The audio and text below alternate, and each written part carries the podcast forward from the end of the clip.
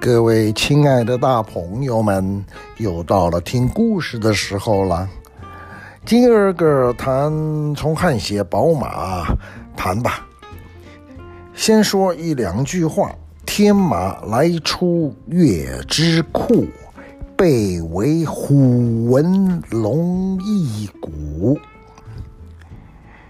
这一首词歌歌词是唐朝大诗人我最喜欢的李白一首《天马歌》里面提到的。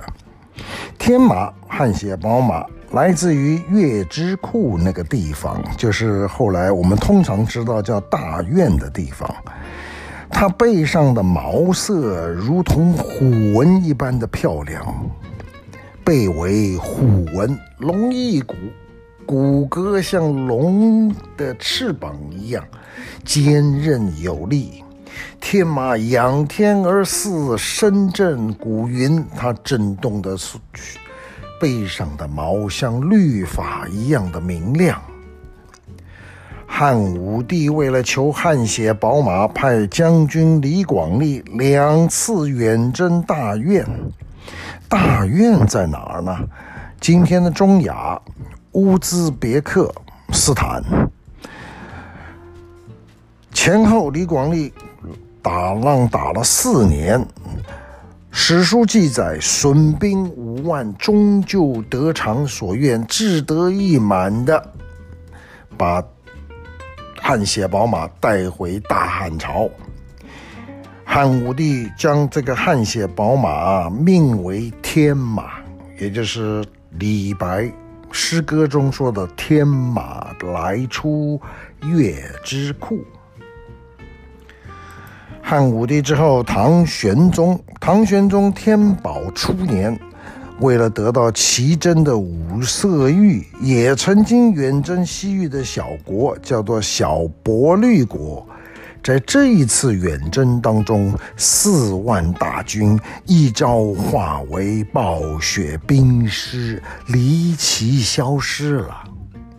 这一支大唐远征军的失踪，成为古罗马第一军团波斯帝国五万大军失踪了一样，至今是无解的千古悬案。当时。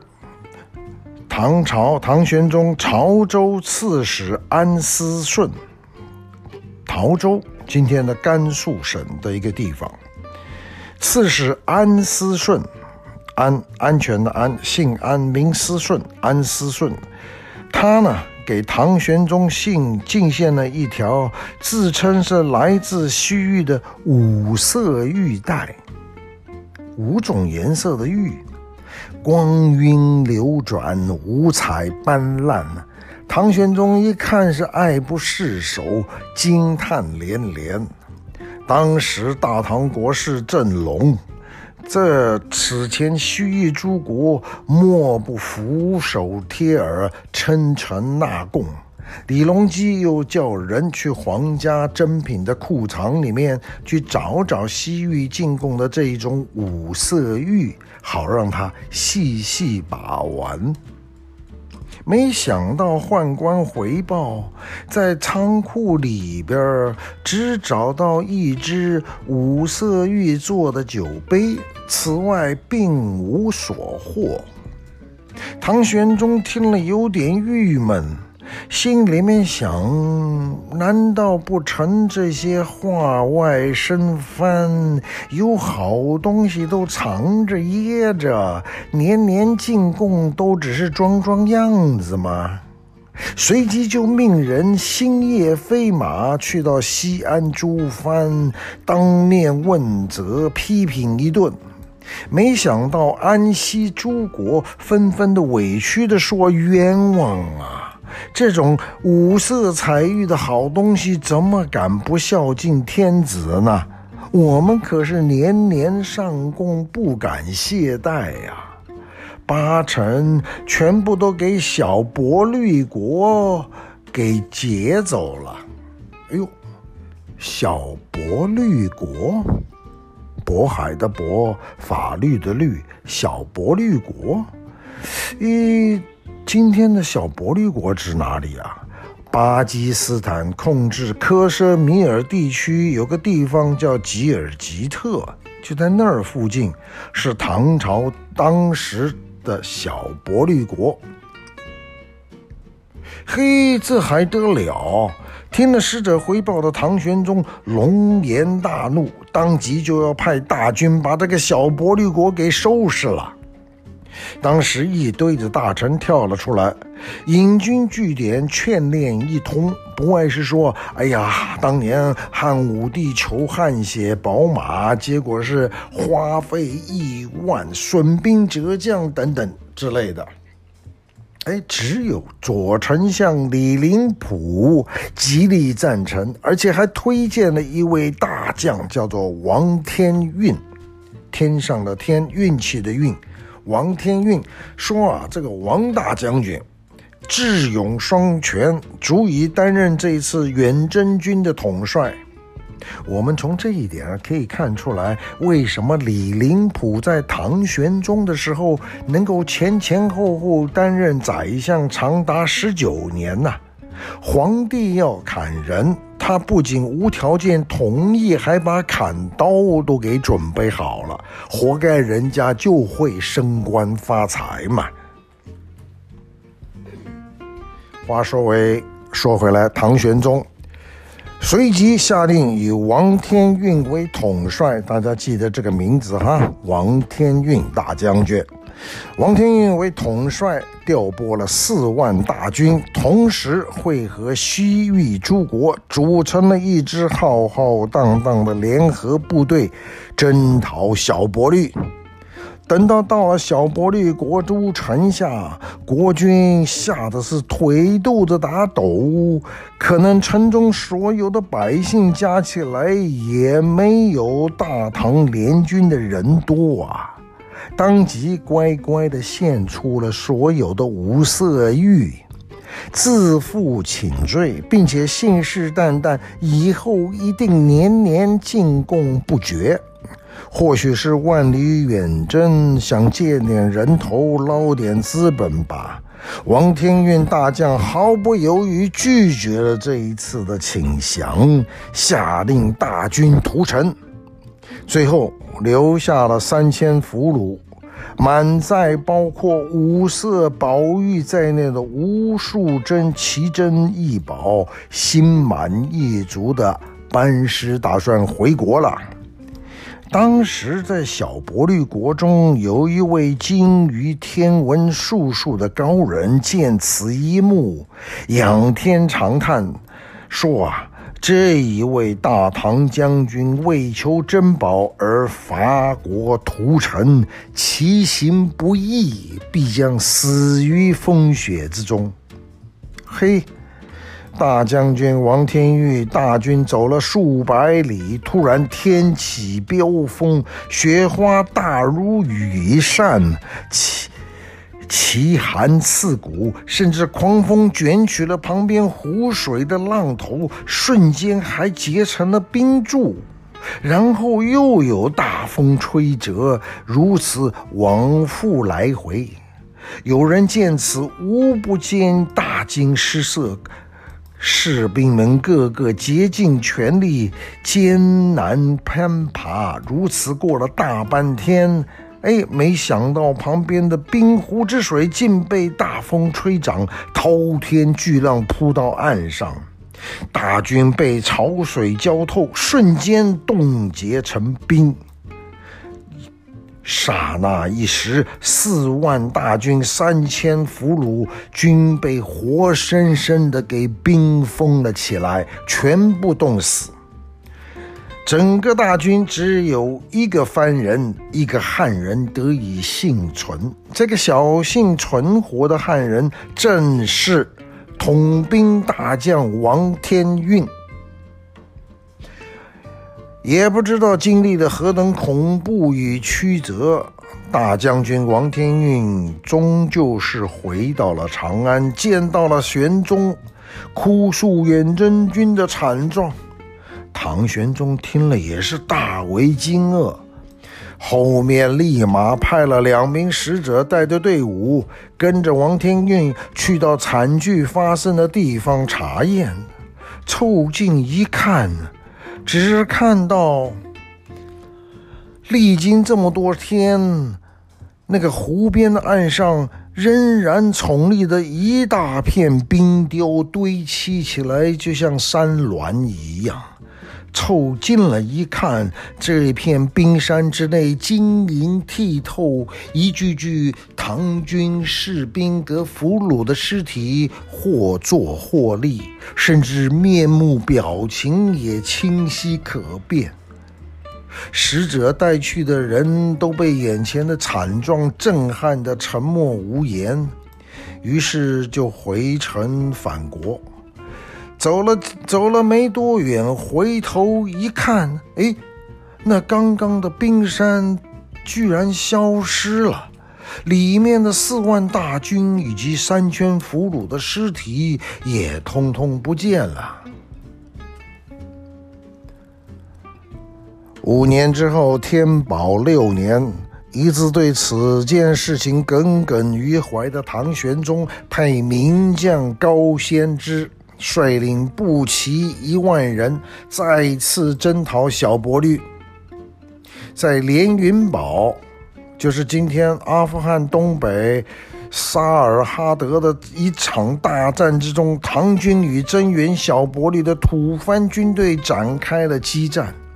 当时，大将军高仙芝底下有一位将军，叫做李嗣业。在地形极为险恶的状况之下，身先士卒，手中一把陌刀，杀的敌人是血肉横飞，心惊胆丧。不到一个上午，就攻下了连云堡。该战记录：斩首五千，俘虏一千，战马一千，物资器械铠甲数以万计。将军李嗣业一战成名，被西域诸国称为神通大将。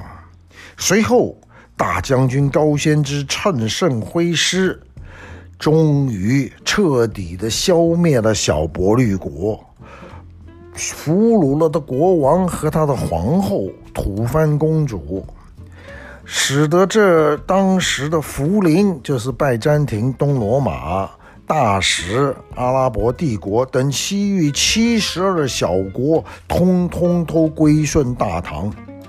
高仙芝这一次大胜，在《新唐书》跟《旧唐书》都有明文记载。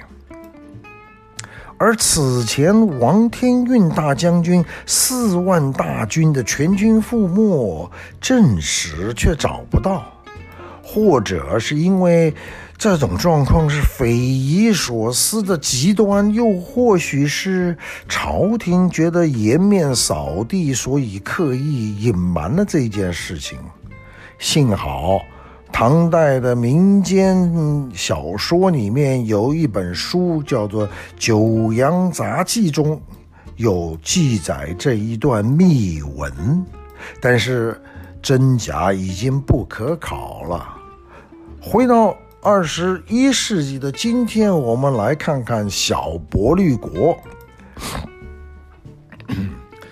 当时的小勃律国就是今天巴基斯坦控制的克什米尔西北方的一个地方，地名叫做斯卡杜。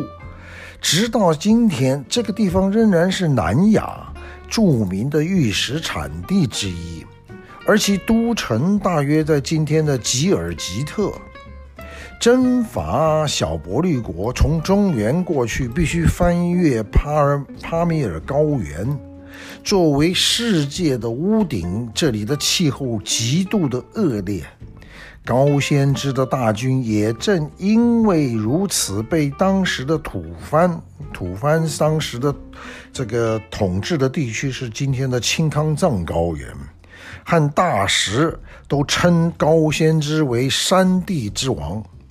现代的军事家认为，当年那一次高仙芝的行军难度远超过汉尼拔、拿破仑翻越阿尔卑斯山的难度。以至于在高仙芝之前，大将军王天运遇到了狂风大作的滨海。